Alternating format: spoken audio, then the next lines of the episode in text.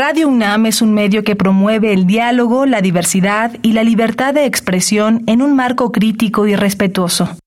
Los comentarios expresados a lo largo de su programación reflejan la opinión de quien los emite, mas no de la radiodifusora. ¿Qué podemos hacer hoy por el planeta?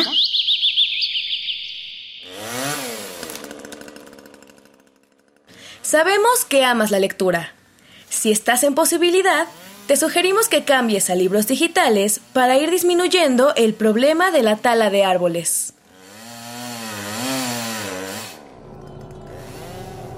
Habitare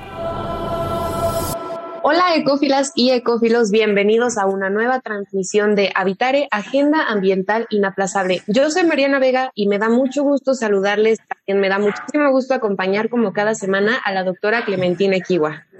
Hola Mariana, pues como siempre es un gusto estar en este programa. Eh, bueno, yo siempre los disfruto mucho, soy, eh, estoy muy sesgada, pero particularmente el día de hoy tengo mucho gusto de recibir a René Ramírez Gallegos, quien es eh, economista de la Universidad de San Francisco de Quito en Ecuador y quien hizo dos maestrías, una en la Facultad Latinoamericana de Ciencias Sociales, mejor conocida como Flaxo, y otra de la Universidad de Erasmus de Rotterdam en La Haya, en los Países Bajos, y ahora es investigador del programa universitario de estudios sobre democracia, justicia y sociedad. Bienvenido, René gusto, estimada Mariana, querida Clementina, qué gusto estar con ustedes en Habitare, qué lindo nombre, felicitaciones por, el nombre, ¿no? Vamos a pasar unos minutos agradables conversando.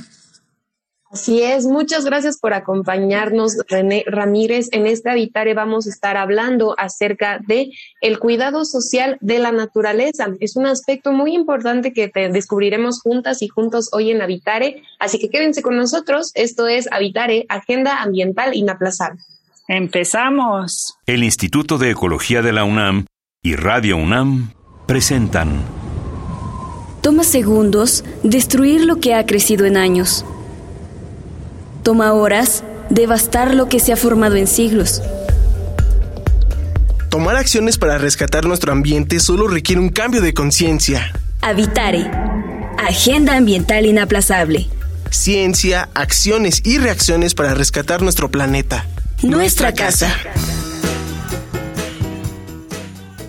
Muy bien, ecófilas y ecófilos continúan con nosotros en este programa. Les adelantábamos al inicio que estaremos hablando acerca del cuidado social de la naturaleza. Y Clemen, yo sé que tú dices que hay un sesgo siempre de conocimiento entre el cuidado de la naturaleza por parte de las ciencias naturales y de las ciencias sociales, ¿no? Pero es más que satisfactorio y sobre todo esperanzador saber que ambos campos del conocimiento pueden coincidir en el hecho de que tenemos que cuidar el medio ambiente en el que vivimos. Exactamente, eh, pues la, la, idea y precisamente ese es uno de los objetivos de este programa, pues demostrar un poco que, que el cuidado de la naturaleza no es eh, una locura o un capricho de los biólogos, ¿no? Como a veces me dicen mis hijos, estos biólogos hippies que todo lo quieren eh, intacto, pero no, en realidad a lo que apelamos es que las cosas sean eh, aprovechadas de manera sustentable y que también haya una porción que se proteja pues como un respaldo para no solamente nosotros, sino para el planeta mismo.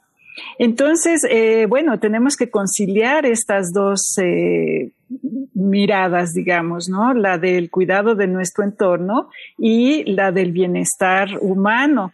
En ese sentido, eh, René, pues, ¿qué quiere decir ahora? Pues el buen vivir, ¿no? ¿Qué tenemos que pensar? Eh, eh, tenemos que aspirar al buen vivir estadounidense, y lo digo entre comillas, o al buen vivir de hace unos siglos. Bueno, muchas gracias por la pregunta. Pregunta de índole civilizatoria, llamémoslo así, ¿no? Es la discusión de la civilización, ¿no? Si no respondemos a esta pregunta, difícilmente podremos superar esta crisis de civilización que tenemos actualmente, ¿no? Eh, justamente en mi tesis doctoral lo que traté de conciliar es lo que yo llamo una disciplina eh, llamada socioecología política de la vida buena, ¿no? Eh, que es también un cambio epistémico porque surge justamente, o lo trata de hacer en términos de las ciencias sociales, no una teoría de vanguardia, sino lo que se denomina una teoría de retaguardia, ¿no? Cuando digo de retaguardia es que en el marco de otro tipo de conocimientos, ¿no? buscar cerrar la brecha existente entre una teoría sin praxis y también una praxis sin teoría, ¿no? Es lo que sucede eh, dentro del campo de las ciencias sociales. Hay cada vez las ciencias sociales se alejan mucho de lo que está sucediendo en las disputas sociales, ¿no? Principalmente los movimientos sociales. Entonces, a partir de la experiencia del Ecuador, ¿no? En donde en un momento específico, en un lugar específico, por eso tiene que ser localizada y tiene que ser histórica y tiene que ser democrática, se propuso eh, un proceso constituyente y en el 2008 se hizo la Constitución de la República del 2008 que tiene como objetivo social, ¿no? Construir la sociedad del buen vivir, ¿no? Dicho en dicho también la sociedad del suma causal. En donde cuando digo quiebres epistémicos que se dan, digo de una manera realmente convencida y estructural. Por ejemplo, una de las concepciones fundamentales que se señala acá en la Constitución de la República del Ecuador es pasar del antropocentrismo al biocentrismo, ¿no? Eh, es una de la única constitución a nivel mundial que existe en donde se declaran los derechos de la naturaleza, ¿no? Que eso en sí mismo ya implica un quiebre epistémico, porque si es que uno ve desde el punto de vista del derecho liberal, ¿no? Eh, siempre señala que solo puede haber derechos cuando existen obligaciones, ¿no? Pero ¿qué obligaciones les vamos a dar a la naturaleza desde la perspectiva epistémica, ¿no? desde la perspectiva de la lógica del, derecho? ¿no? Igual esto implica una mirada intergeneracional, ¿no? buscar que realmente exista una, eh, garantizar derechos de la naturaleza, no solo a las personas que habitan en este momento el mundo, sino a los que van a habitar en un futuro el mundo, ¿no? además de otros quiebres epistémicos que se dan en la Constitución, como pasar de una economía de mercado a una economía social y solidaria, de una democracia exclusivamente representativa a una democracia participativa, deliberativa, comunitaria, pasar del patriarcado al feminismo, donde se ponga el énfasis en, las economías del, cuidado, ¿no? Quitarnos ese enfoque de una ciudadanía, de, una, de, un, individuo como consumidor a un ciudadano universal, porque los temas ambientales tienen que ver con eh, los bienes comunes mundiales, ¿no? Si es que, eh, porque trascienden a las fronteras, ¿no? Entonces, que nosotros no vemos de una perspectiva mucho más amplia, mucho más global, y que tiene que ver eh, con la economía política de los procesos de desarrollo. De hecho, el concepto del buen vivir, por eso es un concepto que yo siempre suelo señalar, no necesitamos alternativas de desarrollo, sino alternativas al desarrollo, ¿no? En este caso, en el Ecuador, lo que se plantea es el concepto del vivir bien, del suma causal, del buen vivir, que implica otra forma de vida, otros estilos de vida, que nace sí de una perspectiva indígena en un primer momento, que es este concepto del suma causal, pero que se alimentan de las grandes luchas del feminismo, del ecologismo, de la economía social y solidaria, ¿no? Para configurar un proyecto social de vida, ¿no? Entonces, no es una teoría top-down, ¿no? De arriba abajo, sino todo lo contrario, es una teoría que surge de abajo hacia arriba. Y en ese marco combina algo que señalabas tú, muy importante, ¿no? Que es necesario un diálogo interdisciplinario, ¿no? Y transdisciplinario, ¿no? Suelo señalar que los que realmente están poniendo el dedo en la llaga sobre los problemas civilizatorios, lamentablemente no es la academia, ¿no? sino son las sociedades ¿no? que eh, señalan y viven en carne propia eh, las necesidades de lo que está pasando a nivel civilizatorio y que obviamente levantan la voz para poder en ese sentido eh, llamar la atención de que si es no existe un cambio estructural, cognitivo, sensitivo, ¿no? difícilmente vamos a poder superar esta crisis ambiental, ¿no? Es una crisis ética, cognitiva, democrática, etcétera. René, mencionas algo que en lo personal me llama la atención, sobre todo como estudiante de sociología, ¿no? Que en la academia existe mucha esta noción de que las ciencias sociales, y incluyendo aquí también, claro, que a las humanidades o la sociedad en general, participa solo en los problemas de medio ambiente como una forma activista, ¿no? Como una forma de manifestación a lo mejor o de lucha o de resistencia ante grandes problemas que acosan al medio ambiente, por ejemplo, la tala de árboles. Se piensa que no hay estudios o investigaciones eh, atrás de todos esos problemas que son de corte económico y político, ¿no? Y que esas decisiones afectan el manejo de los recursos. Mi pregunta ahorita quiere, quiero que sea si hay diferencias entre las formas de vivir de América Latina, con lo que nos comentas ahora en la Constitución de Ecuador, que México también tiene grandes avances en ese tema, hay diferencias en la forma de vida de, América Latina con el resto del mundo, sobre todo con Occidente, ¿no? O mejor dicho, con Europa. Este, este consumismo exacerbado y la concepción que tenemos de la naturaleza. ¿Cuáles son las diferencias en cuanto a cómo pensamos la naturaleza de América Latina hacia el resto del mundo? Bueno, eh, es muy buena la pregunta eh, porque realmente yo lo que trato de asociar en el marco de análisis teórico, empírico y obviamente con una perspectiva netamente política, tiene que ver eh, la vida con el tiempo, ¿no? y señalo justamente, o sea, el gran problema que se tiene a nivel mundial es que el capitalismo ha construido el tiempo desde una perspectiva, ¿no? Y esa perspectiva del tiempo es dinero, ¿no? Eh, y justamente de time is money, el famoso eh, eslogan, eh, es un hecho, ¿no? Porque lo que buscas tú a través de un proceso que vivimos actualmente, que es la era de la aceleración, ¿no? Lo que, vos, lo que se busca es generar más bienes por minuto o por segundo o más consumo por minuto o segundo. Yo le llamo también a la es el famoso concepto de productividad.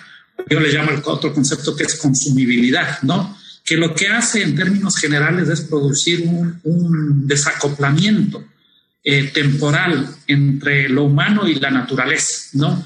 Eh, en, su modelo, en su modelo propio de, acumulación, ¿no? Entonces, eh, primero existe una cultura completamente diferente, ¿no? Acordémonos, por ejemplo, que en los pueblos ancestrales de América Latina, en México, del Pacto Andino, etcétera, eh, las cosmovisiones indígenas, por ejemplo, eh, el concepto de Pachamama, ¿no? que es un concepto, fusiona y une tiempo con espacio.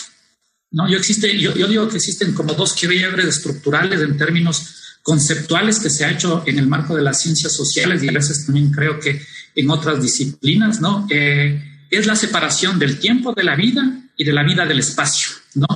en ese sentido, lo que nosotros tenemos que buscar es volver a unir, ¿no? Esa separación no se ve. Einstein lo mencionaba desde otra perspectiva, el tema del cronotopos, por ejemplo, ¿no? Pero el gran problema es cuando tú separas eh, no solo el tiempo de la vida, ¿no? Que se separa por justamente estas temporalidades diferentes del propio sistema capitalista, ¿no? Eh, y el tiempo del espacio, ¿no? Que separa la naturaleza de la perspectiva de la perspectiva del tiempo. Entonces nosotros, dentro de nuestra perspectiva de América Latina, en sí mismo tienes una cultura completamente diferente del tiempo y el espacio que se tiene, pero a su vez, ¿no? Nosotros no podemos seguir los patrones de vida, de estilos de vida que se tienen en el norte, ¿no? Eh, acordémonos del famoso concepto que existe de footprint, ¿no? La huella ecológica. Eh, nosotros tenemos que buscar un bienestar, ¿no? Pero si es que nosotros buscamos el bienestar que se tiene en los países del norte, obviamente no vamos a, vamos a necesitar dos, tres planetas para poder vivir en ese estilo de vida, ¿no? Entonces, a más de una cultura eh, social diferente que existe, ¿no? También no es deseable tener ese modo de bienestar.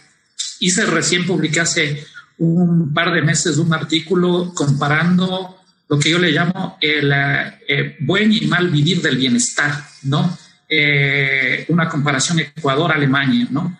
Eh, en donde justamente, y analizando en función de esta metodología que es del tiempo, ¿no? En donde una de las características fundamentales y diferencias que se ven es el tema de cómo se vive el tiempo, en este caso en un país andino chiquito versus uno eh, hiperdesarrollado como es Alemania, ¿no? Y claramente, por ejemplo, doy una tendencia general, ¿no? Eh, eh, los alemanes, mientras más dinero tienen, menos tiempo relacional o tiempo para la buena vida quiere, ¿no? Eh, entonces, se dan los procesos de eh, nunca saciabilidad, de, de acumulación, ¿no? Eh, en Ecuador no pasa eso, ¿no? Eh, el otro tema, el tema de mientras eh, en Ecuador, en términos relativos, cuando se tiene tiempo autónomo, ¿no? tiempo para hacer lo que uno quiere, se dedica más hacia la sociabilidad, ¿no? En el otro se dedica más a una perspectiva completamente individualista, ¿no? Ligado principalmente a esta perspectiva del el entretenimiento desde un punto de vista más desde el consumo, ¿no? Entonces, claramente hay muchas diferencias, ¿no? Me acuerdo cuando una compañera eh, africana en Holanda me decía, bueno, en el capitalismo eh, se inventó el reloj, cada vez más sofisticado, pero nosotros acá en África inventamos el tiempo, ¿no? Entonces, diciendo claramente que el gran problema que tenemos como humanidad es que el tiempo que vivimos es el tiempo del reloj, no el tiempo del acontecimiento, ¿no? Y nosotros en América Latina tratamos de vivir y esperemos que siga esa disputa por no, porque no se generen procesos de aculturación para tener esos estilos de vida del norte, ¿no? Si se quieren contactar con nosotras, ¿por dónde lo pueden hacer, Clemente? Por eh, Facebook en Instituto de Ecología UNAM, en Twitter arroba y Ecología UNAM y en Instagram Instituto-Ecología UNAM. Clemen, estamos viendo también que muchas de las concepciones que a veces tenemos sobre la naturaleza, como tú decías al inicio, de cuidarla porque somos a lo mejor hippies o queremos amar y abrazar los árboles porque la naturaleza es bonita, claro que es bonita y claro que tenemos muchos recursos que podemos disfrutar y gracias a eso tenemos la vida que tenemos hoy en día, pero le debemos mucho también a esta concepción de que solamente sacamos, sacamos para nuestro beneficio y para nuestro consumo. Pues sí, uno de los grandes retos y lo que ha hecho evidente esta pandemia que todavía seguimos viviendo es que el deterioro ambiental está provocando este tipo de problemas, ¿no? Entonces hay que hacer un alto y una llamada fuerte de atención a que efectivamente tenemos que proteger nuestros ecosistemas. Eh, pues solamente, eh, como dicen eh, eh, por, en la Constitución de Ecuador, porque tiene el propio derecho de existir, ¿no? recientemente en el instituto una investigadora publicó un artículo en el que calculan que un poquito menos del 3% de los ecosistemas terrestres del mundo están en condición intacta, íntegra. ¿No? Entonces, eso quiere decir que nos estamos acabando nuestro planeta. Pero, ¿cómo conciliamos? ¿No? De alguna manera tenemos que conciliar este crecimiento o estas sociedades con la naturaleza. Y ese es el gran reto en el que nos tienen que llevar de la mano, creo yo, los sociólogos y todos los investigadores sociales. ¿Qué podemos hacer para nosotros como ciudadanos poder incidir eh, votando, protestando? ¿Cuál es nuestro papel? Bueno, eh, es un tema fundamental, ¿no? O sea, bueno, yo creo que hay que hacer un análisis tanto estructural como de agencia, ¿no? El clásico debate de las ciencias sociales, tanto a como a nivel individual, ¿no? Eh, a nivel estructural, obviamente, es necesario dar la disputa por construir una nueva institucionalidad mundial, ¿no? Eh, que trate de eliminar las simetrías que existen entre el norte y el sur, ¿no? Eso es por, por una parte fundamental, ¿no? Fundamental. Acordémonos que existen investigaciones claramente que se da y se tiene con respecto al tema del despojo que existe entre los países del norte y del sur con respecto al tema de bienes materiales, ¿no? Que los países de ingresos altos dependen de largo de la protección de los recursos netos del sur global, ¿no? Por ejemplo, esta investigación de Dominger que acaba de salir justamente señala que eh, nosotros, los del sur, damos al norte 10 mil millones de toneladas de materia prima, ¿no? O que damos 800 eh, millones de hectáreas de tierra, ¿no? O 379 millones de horas de trabajo humano. Entonces, lo primero es que no cambia esa relación a nivel internacional eh, realmente de un punto. Y a nivel individual, eh, es fundamental, o solo señalar que es fundamental eh, cambiar la matriz cognitiva de los estilos de vida que se tienen, ¿no? Yo suelo señalar que un tema fundamental es la generación y disfrute de bienes relacionales, ¿no? poner el énfasis justamente en la preocupación por el otro. Me encanta el concepto que tienen ustedes de cuidado, ¿no? Que es más o menos el concepto que se emplea muy fuertemente en las teorías feministas y también en las ambientales, ¿no? Porque lo más cercano al amor es el cuidado, ¿no?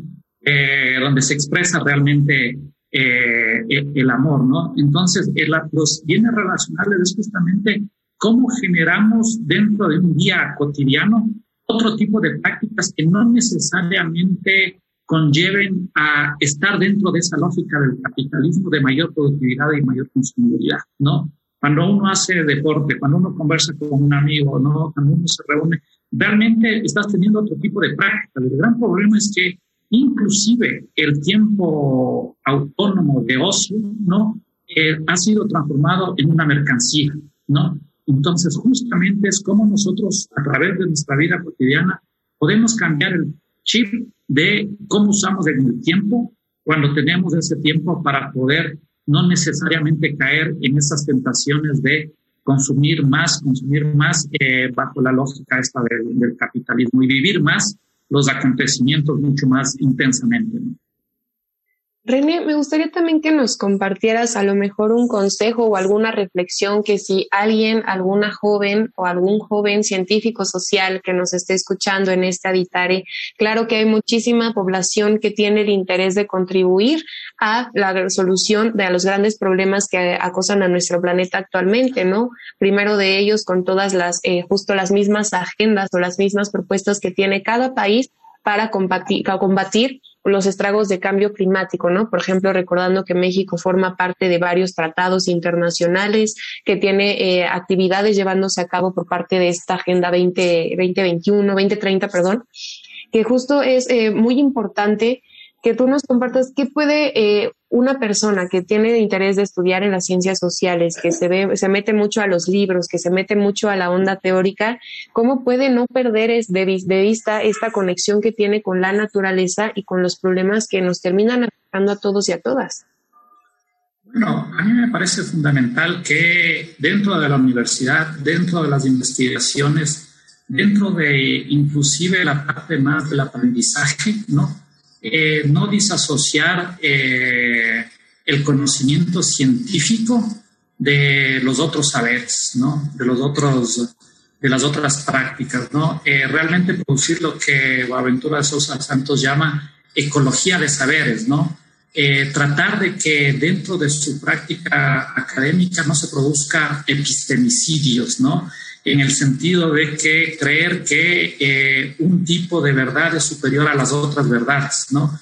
Y eso implica eh, epistemológicamente, eh, mientras se genera un conocimiento científico, también se busca cohabitar los espacios de los otros saberes de la sociedad, ¿no? Y participar activamente justamente en estas grandes luchas de los movimientos sociales, ¿no? De los, del movimiento ecológico, del movimiento indígena, del movimiento campesino, del movimiento feminista, que todos, absolutamente todos, tienen que ver con algo que para mí me parece fundamental, ¿no?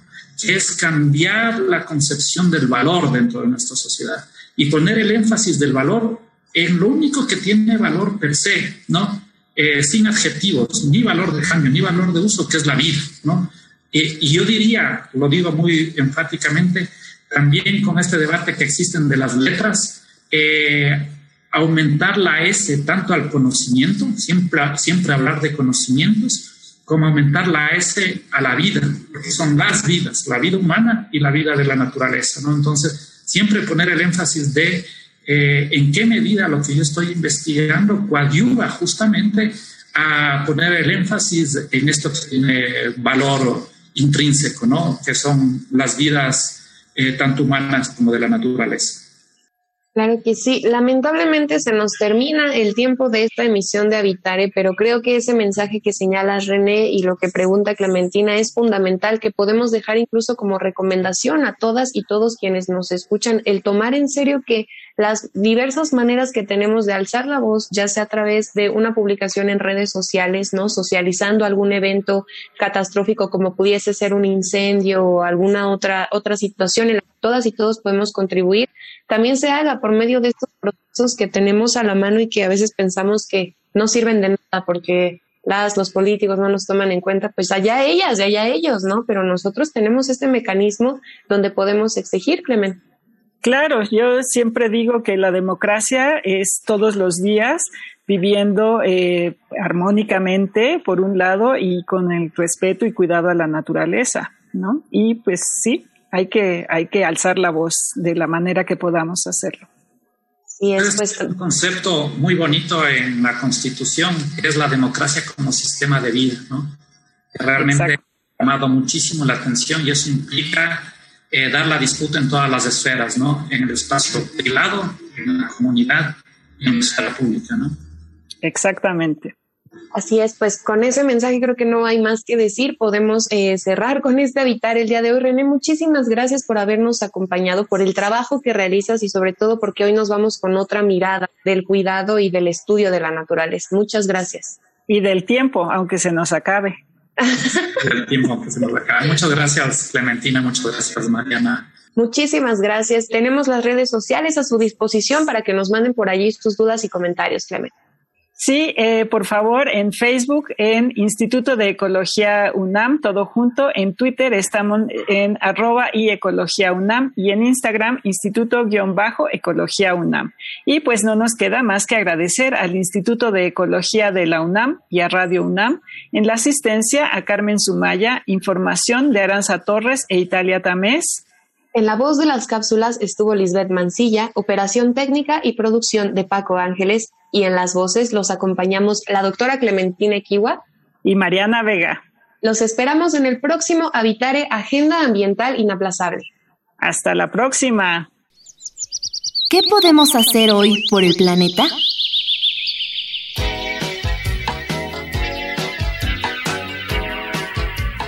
Para combatir la sequía que vivimos, te sugerimos tener la plantita cinta, lazo de amor o mala madre, que tienen hojas alargadas y afiladas, con tonalidades verdes y bandas blancas o amarillas, ya que éstas generan una buena cantidad de oxígeno.